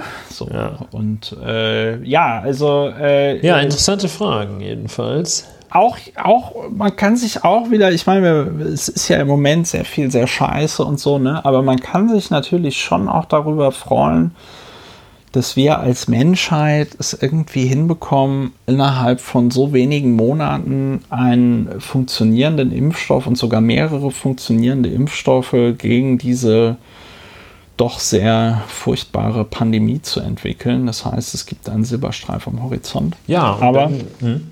ja. Ja, und dann gibt es durchaus auch kluge Einrichtungen, die sich kluge Gedanken dazu machen, wie man vorgehen kann. Und es äh, ist ein weiterer Grund dafür auch, sich nicht, oder was will ich sagen, jedenfalls zeigt sich, dass diese Gesellschaft nicht von Querdenkern regiert wird. Und äh, dass es sich noch. Und hoffentlich und wahrscheinlich auch auf lange, lange Sicht um eine Randerscheinung handeln wird. Und im Kern man ein wenig Hoffnung haben kann, dass die Gesellschaft sich doch auch ganz gesund entwickelt. Ja, diese Hoffnung müssen wir haben, wobei ich gleichzeitig, äh, das ist Klammer auf, ne, wobei ich gleichzeitig, wenn ich mir angucke, wie die Menschheit so auf diese Corona-Pandemie reagiert, zumindest wie äh, die westlich industrialisierte Welt auf diese Corona-Pandemie reagiert, dann muss ich einfach sagen, habe ich zum Beispiel, bin ich sehr skeptisch, was zum Beispiel die Klimakatastrophe angeht. Ne? Also wenn es die Leute nicht mal hinkriegen, ähm, einfach zu Hause zu bleiben und äh, gängig jetzt mittlerweile allen bekannten äh, Hygienemaßnahmen einzuhalten, dann ist mir nicht klar, wie zum Beispiel die Leute in der sächsischen Schweiz, der Region Deutschlands mit der höchsten Corona-Inzidenz im Moment, wie die dann auf ihr Schnitzel verzichten wollen oder auf ihren SUV oder ihre vier Urlaube im, Mon äh, im Jahr, ja, äh, wenn es darum geht, äh, die Erde vor der Klimakatastrophe zu retten. Ja, es zeigt sich hier, also es gibt Anlass für Hoffnung, es gibt Anlass für Pessimismus ebenso, ebenfalls jeden, ebenfalls zumindest. Es zeigt sich so ein bisschen an Corona, es zeigen sich diese positiven Züge, sollten wir nicht vergessen, auch damit es uns allen besser geht.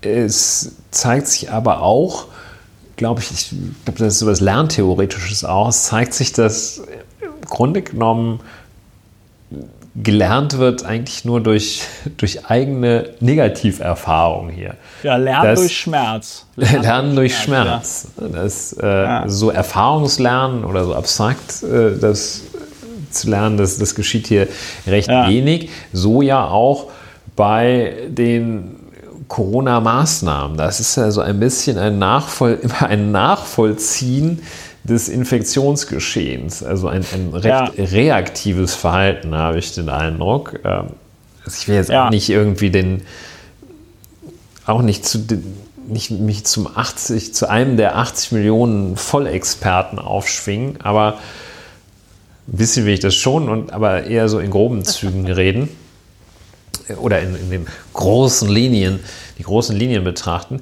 Äh, da ist nämlich der, ähm, ja, dass es so äh, sehr reaktiv ist, dass man tatsächlich äh, vor, äh, ja, vor nunmehr vier Wochen oder waren es fünf Wochen, gab es ja sehr pointierte Stimmen, die gesagt haben, dieser Lockdown Light, das reicht nicht. Und wir zum Beispiel. Wir zum ja, Beispiel ich will mich da gar gesagt. nicht selber so äh, erheben. Äh, Leute, die also äh, formal noch höher qualifiziert sind in epidemiologischen Fragen, äh, sagten, ja, das wird nicht reichen, das ist zu wenig. Und dann haben sich alle ein bisschen abgefeiert, dass, äh, dass man das so toll machen kann, ohne dass man äh, die Schulen schließt und ähnliches. Und äh, ja, jetzt sind dann vier Wochen ins Land gezogen. Äh, und äh, es läuft ja beispielsweise in Sachsen äh, darauf hinaus, dass da richtig krass dicht gemacht wird. Ja. An anderen Stellen auch. Und ja, es läuft so hinterher reaktiv. Das wiederum ist ein Phänomen, wenn man reaktiv auf die, auf die äh, Veränderung des Weltklimas äh, sich reaktiv dazu verhält, da hat man halt äh, ein noch größeres Problem, nämlich dass einem die Erde um die Ohren fliegt und dann kann man nicht mehr reagieren. Das ist bei Corona ja. strukturell noch etwas anderes. Ja, ja, also in Sachsen ähm, zeichnete sich das ja äh, auch ab. Wie gesagt, äh, Sachsen ist im Moment das Bundesland deutschlandweit mit der äh, höchsten ähm, Inzidenz. Äh, insbesondere, und das muss man einfach so sagen, bemerkenswert, dass also die Hochburgen der AfD, früher NPD, tatsächlich äh, korrelieren mit der höchsten ähm, Inzidenz im Bundesland. Ja, also man sieht ja fast schon wieder sogenannte, komisch, ne? also. ja, es tragisch komisch. das, ja, äh, vielleicht ja grotesk. Ne? Also es ist tatsächlich ähm, zeigt sich einfach, dass die Leute, die das Virus nicht ernst nehmen, dann auch am stärksten von ihm äh, heimgesucht werden. Und äh, es wird ab Montag tatsächlich einen ähm, Lockdown geben in Sachsen, der ist in sich hat. Man verzeihe mir diese Floskeln, Schulen, Kitas, Geschäfte, alles wird am 14. Dezember geschlossen. Ja. Und ähm, ja, Hintergrund ist, dass äh, einfach die ähm, äh, Inzidenz so explodiert ist. Äh, es wird eine landesweite Maskenpflicht geben.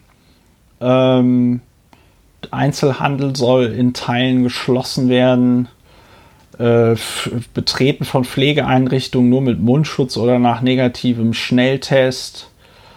Äh, ja, und dann, und da kommen wir noch drauf, Erleichterung über die Feiertage. Maximal zehn Menschen einer Familie können sich zwischen 23.12.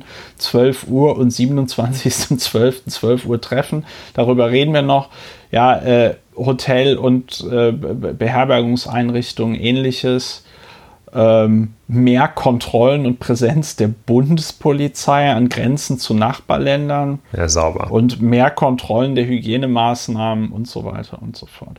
Ja, ähm, und Markus Söder gestern hat es auch angekündigt. Das Land Berlin wurde ja noch ein bisschen dafür gescholten, dass es als einziges der 16 Bundesländer gesagt hat, nein, zu Weihnachten dürfen sich nur fünf Personen treffen, ja.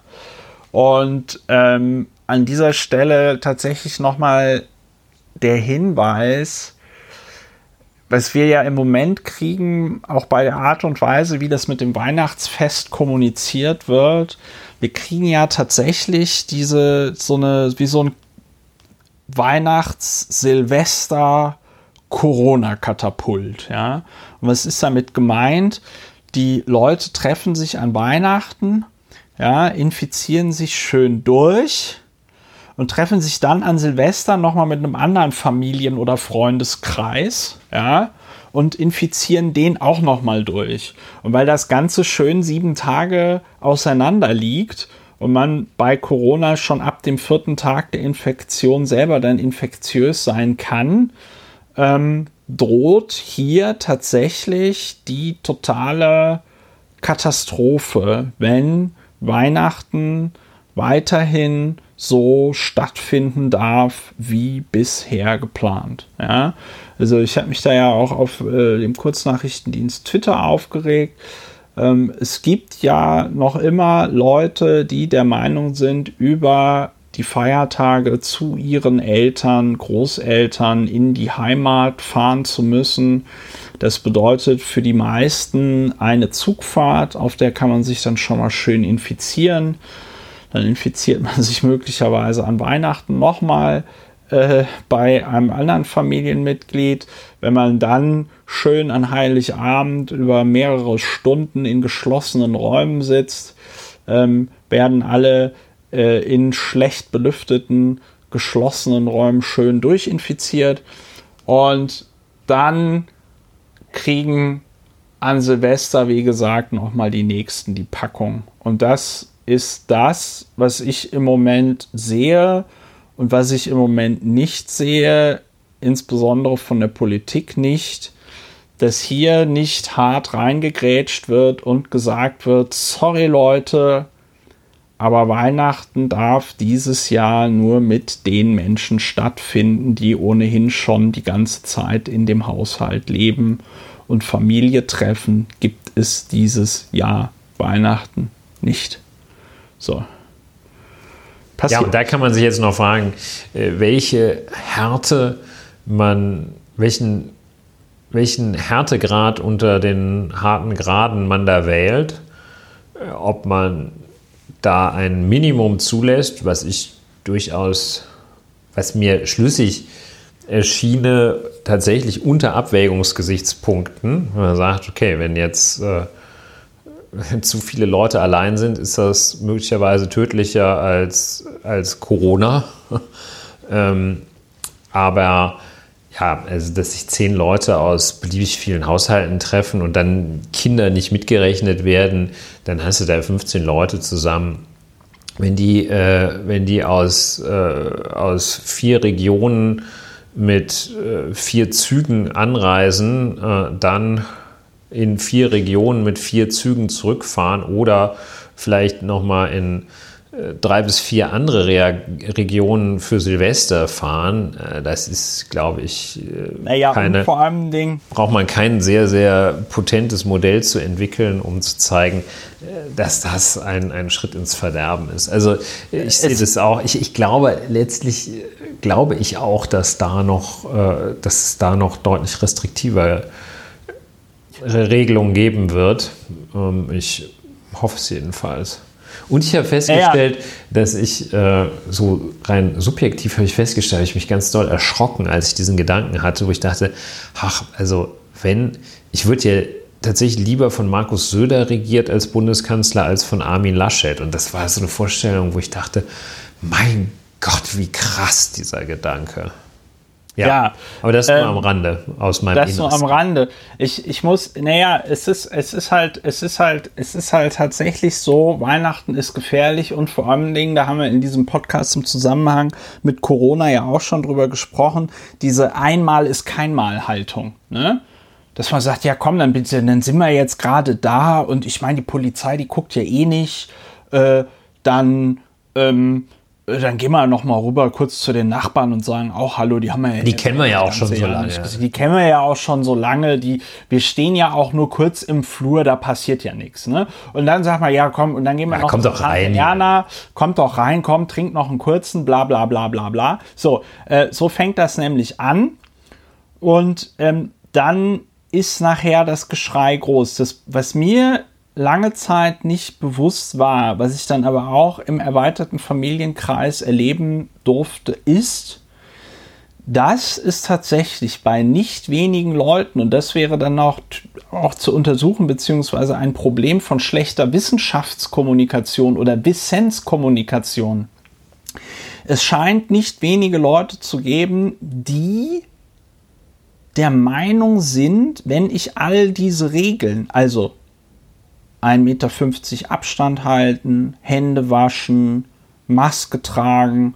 Wenn ich all diese Regeln einhalte, dann kann ich mich nicht mit Corona infizieren. Ja, also äh, war jetzt auch im, im, Familienkreis eine Person, die noch, ähm, die noch im Home, die noch, die noch nicht im Homeoffice arbeitet, sondern halt in einem Großraumbüro und äh, also alle Versuche, diese Person davon zu überzeugen, doch bitte zu Hause zu arbeiten, sind gescheitert. Und diese Person dann sagt, ja, aber was ist denn das Problem? Ich sitze doch beim Mittagessen 1,50 Meter von den anderen entfernt. Ja. Und dass also dann nicht diese, dass dann also da nicht irgendwie eine Transferleistung stattfindet oder dass anscheinend das, was da durch Twitter den ganzen Tag rauscht, ja, also diese Berichte und Untersuchungen über äh, Infektionen, die in, weiß ich nicht, nachweisbar acht Meter Distanz stattgefunden haben. Es gibt jetzt eine schöne Untersuchung zu einem Restaurant in Korea, wo sich Leute infiziert haben. Da hat sich eine Person innerhalb von kürzester Zeit äh, ähm, aus, von einer Person infiziert, die 6,50 Meter entfernt war und das alles schön verteilt durch die Lüftungsanlage in diesem gastronomischen Betrieb. Ja, so. Ähm, äh, und man da also wirklich sehen konnte, die, die in dem Einzugsbereich dieser Lüftung saßen, äh, die sind erkrankt und die, die nicht in diesem Luftstrom saßen, die sind nicht erkrankt. Ähm, Wenigstens kann man da halt, die Infektionsketten noch nachverfolgen. Da kann man die Infektionsketten noch nachverfolgen, wobei auch Korea, Südkorea jetzt die zweithöchste von fünf äh, Social Distancing Stufen ausgerufen hat, weil das selbst den Koreanern im Moment mit über 400 Neuinfizierten pro Tag zu bunt geworden ist. Ja, äh, davon können wir ja im Moment nur äh, träumen. Und das finde ich, das, das hat mich irritiert und das fand ich interessant. Also diese, diese Tatsache, dass anscheinend Leute irgendwie der Meinung sind, wenn man das alles schon so macht, wie es da einem irgendwie gesagt wird, dann kann einem da nichts passieren. Das ja, ist vielleicht auch und auch, auch wenn dann das über Weihnachten gelockert wird, ist es über Weihnachten weniger gefährlich. Das, Gegen genau. also das, das passende Puzzleteil dazu ist ja die Verhaltensweise jetzt vor dem aktuellen Teil-Lockdown genannten Phänomen, also vor der Schließung der Restaurants, an dem Wochenende davor nochmal ordentlich essen zu gehen. Genau, nochmal schön Schnitzel, nochmal schön ein Schnitzel essen ja. gegangen. Ja. Also das so. muss man tatsächlich sehen, ähm, dass es äh, sich um Vorsichtsmaßnahmen handelt, aber nicht um Protektion und dass das Virus nicht den Regeln folgt, sondern dass die Regeln tunlichst dem Virus folgen. Also das ja. Hält sich äh, nicht daran, wenn Weihnachten, also Weihnachten ist einem, einem, Virus auch, da muss man kein großer Virologe für sein. Äh, ein, Weihnachten ist eine Kategorie, die dem Virus, das Virus unbeeinflusst lässt. Also es hält sich ja, nicht daran, das ruht dann nicht. Sonntags ruht das auch nicht.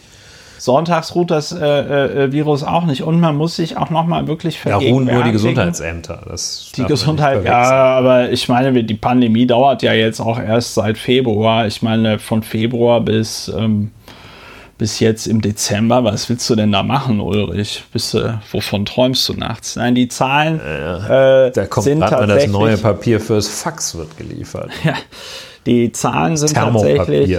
Das Thermopapier. Die Zahlen sind tatsächlich ein bisschen dramatisch. Äh, wir hatten am 1. November in Deutschland bereits 14.177 Infektionen und 29 Tote an dem Tag. Ja.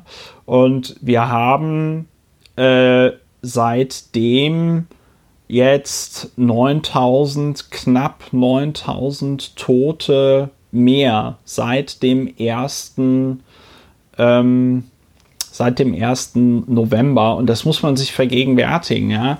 Am 1. November war die Todeszahl in Deutschland insgesamt 10.481 Tote durch Corona. Jetzt sind wir bei 19.342. Die Todeszahl von Februar bis November ja, ist genauso hoch wie alles, was im November und jetzt Anfang Dezember passiert ist. Also fast.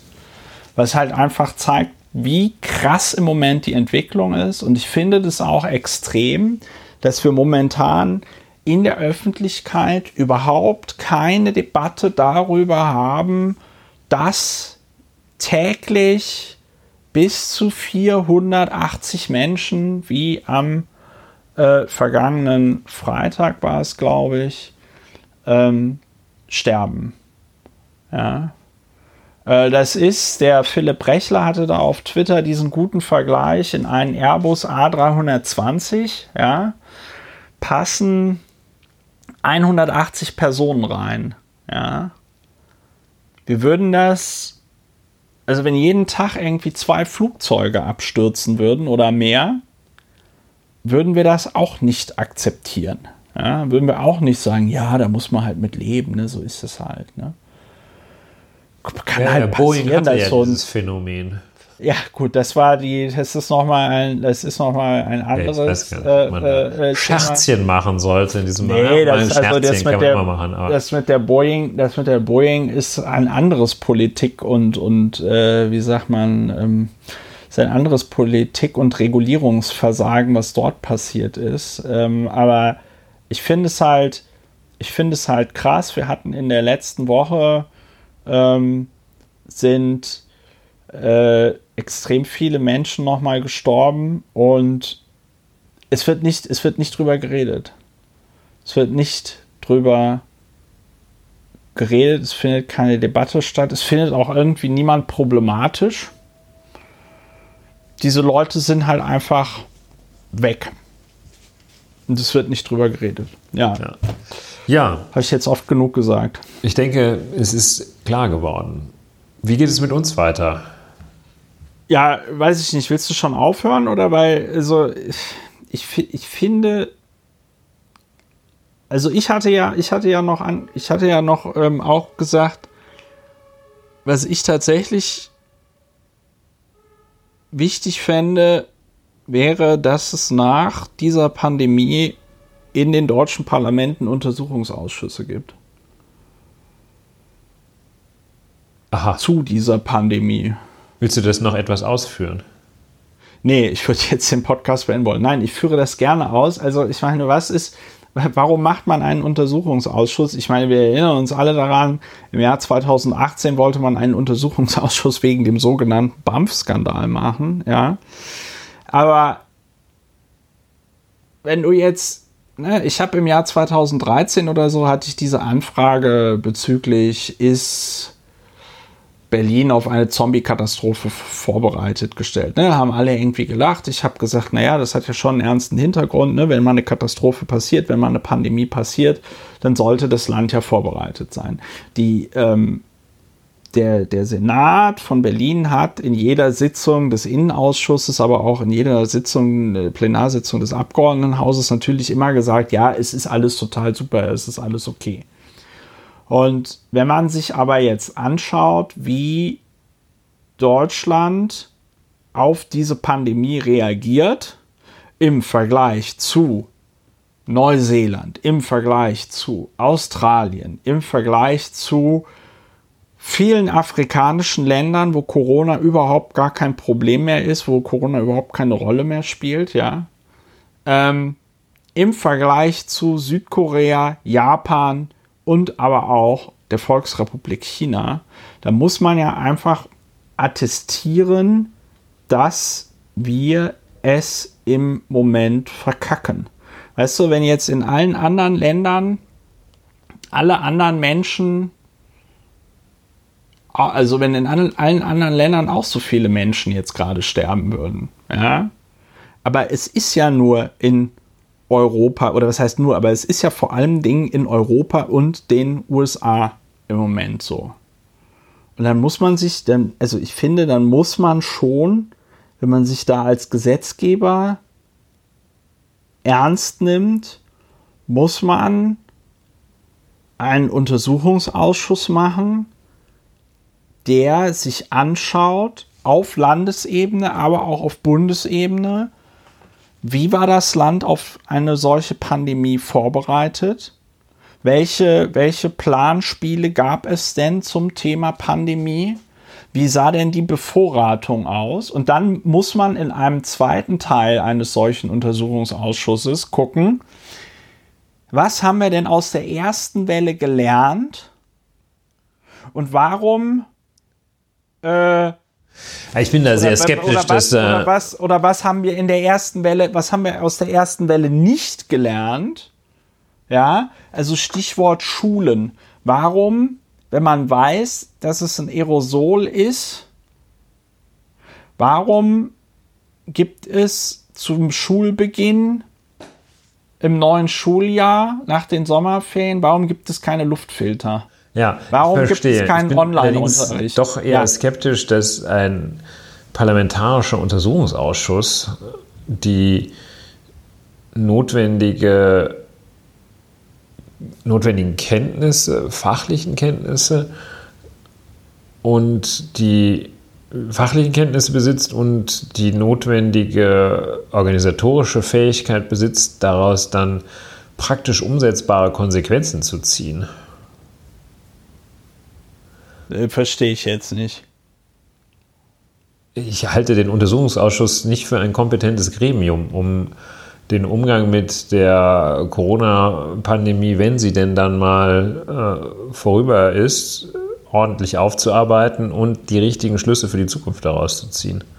Und was wäre, also das ist jetzt keine Fangfrage, aber was wäre deiner Meinung nach dann das, ein richtiges Gremium für ich sowas? denke, das wäre ein Ministerium.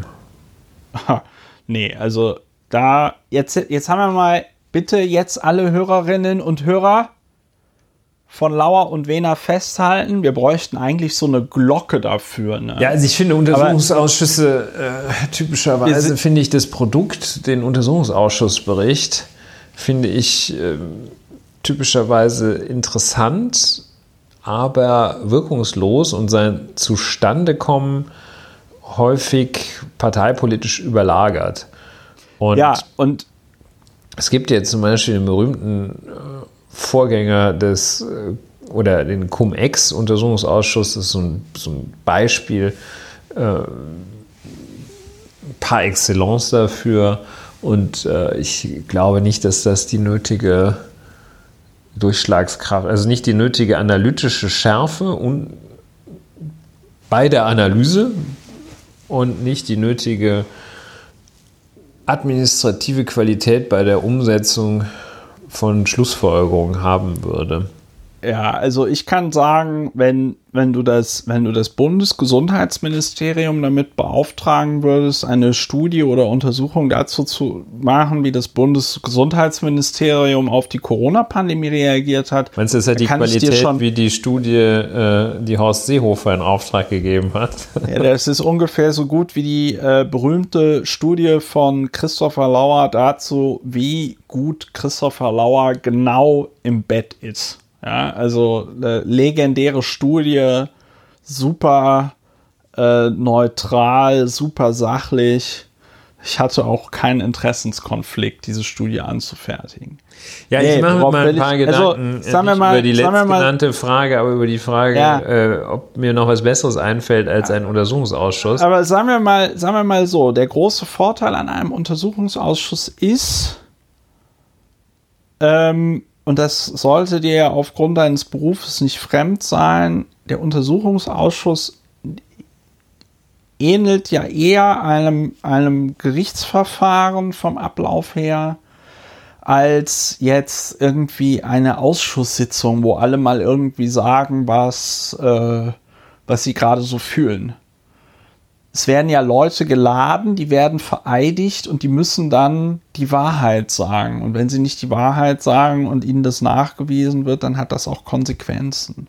Ja, es und gibt in der Tat viele Parallelen, es gibt aber auch äh, erhebliche Unterschiede. So zum Beispiel ein Unterschied, dass ein Untersuchungsausschuss am Ende kein vollstreckbares Urteil verkündet, erlässt.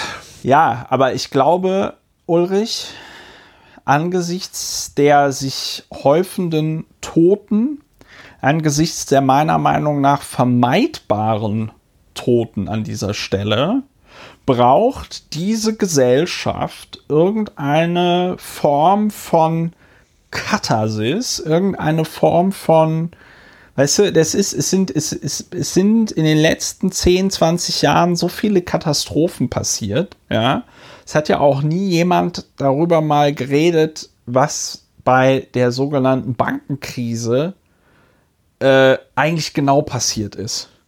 Und wie wir das denn finden, dass dann jetzt Milliarden und Billiarden von Steuergeld auf irgendwelche Bankhäuser geschmissen worden sind, weil die sich mit irgendwelchen Finanzprodukten verzockt haben.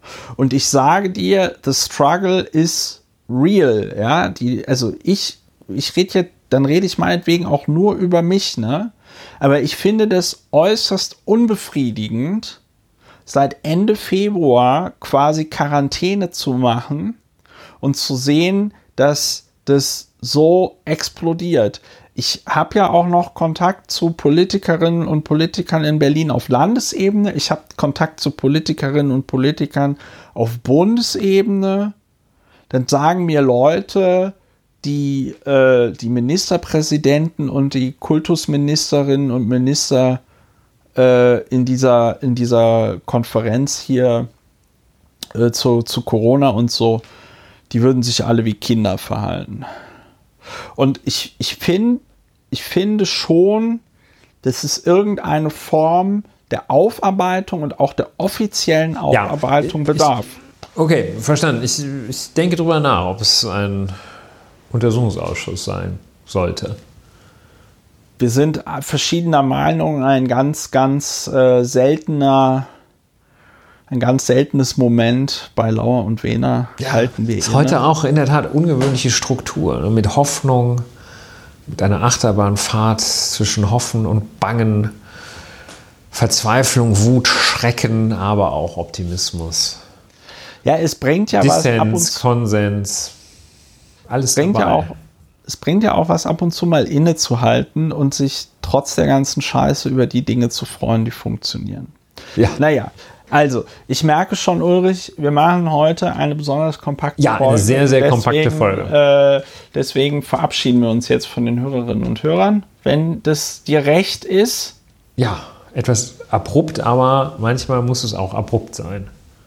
Ja, wenn du noch es, es bahnt Steuer, sich ja, wenn, Es bahnt wenn, sich ja an. Nein, ich werde jetzt nicht über den zweitpopulärsten Politiker der Bundesrepublik reden und äh, was das eigentlich aussagt über die Bevölkerung und was es darüber aussagt, wie wenig repräsentativ wir doch sind, wenn, die, wenn, wenn eine Vielzahl von Menschen ja, einen solchen zweitpopulärsten Politiker wählt, werde ich jetzt auch nichts zu sagen. Am Ende wobei, schweige wobei, ich über Olaf ich Scholz. Mir, wobei, ich mir, wobei ich mir noch nicht mehr sicher bin, ob er tatsächlich der zweitpopulärste Politiker ist, weil, aber das ist ein Thema für eine andere Sendung und für einen anderen Podcast, nicht mit beiden, mit uns beiden Hübschi-Bärchen. Liebe Hörerinnen und Hörer, ihr habt gehört die 81. Folge des äh, super Podcast zur Bewältigung der Gesamtsituation. Lauer und Wehner, wenn er euch gefallen hat, hinterlasst doch eine Bewertung auf Apple Podcasts. Äh, überlegt euch mal, ob ihr zur Verhinderung der Paywall diesen Podcast finanziell unterstützen möchtet. Äh, empfehlt uns weiter, kommt gut durch die Woche, passt auf euch auf, bleibt gesund, feiert Weihnachten, wenn es geht, im kleinsten Kreis. Äh, vor Weihnachten werden wir uns aber noch ein paar Mal hören. Also dann, äh, Heudrio und Topsasa, alles Gute und äh, wir hören uns demnächst wieder bei Laura und Wena. Macht's gut. Tschüss. So long. Bye bye.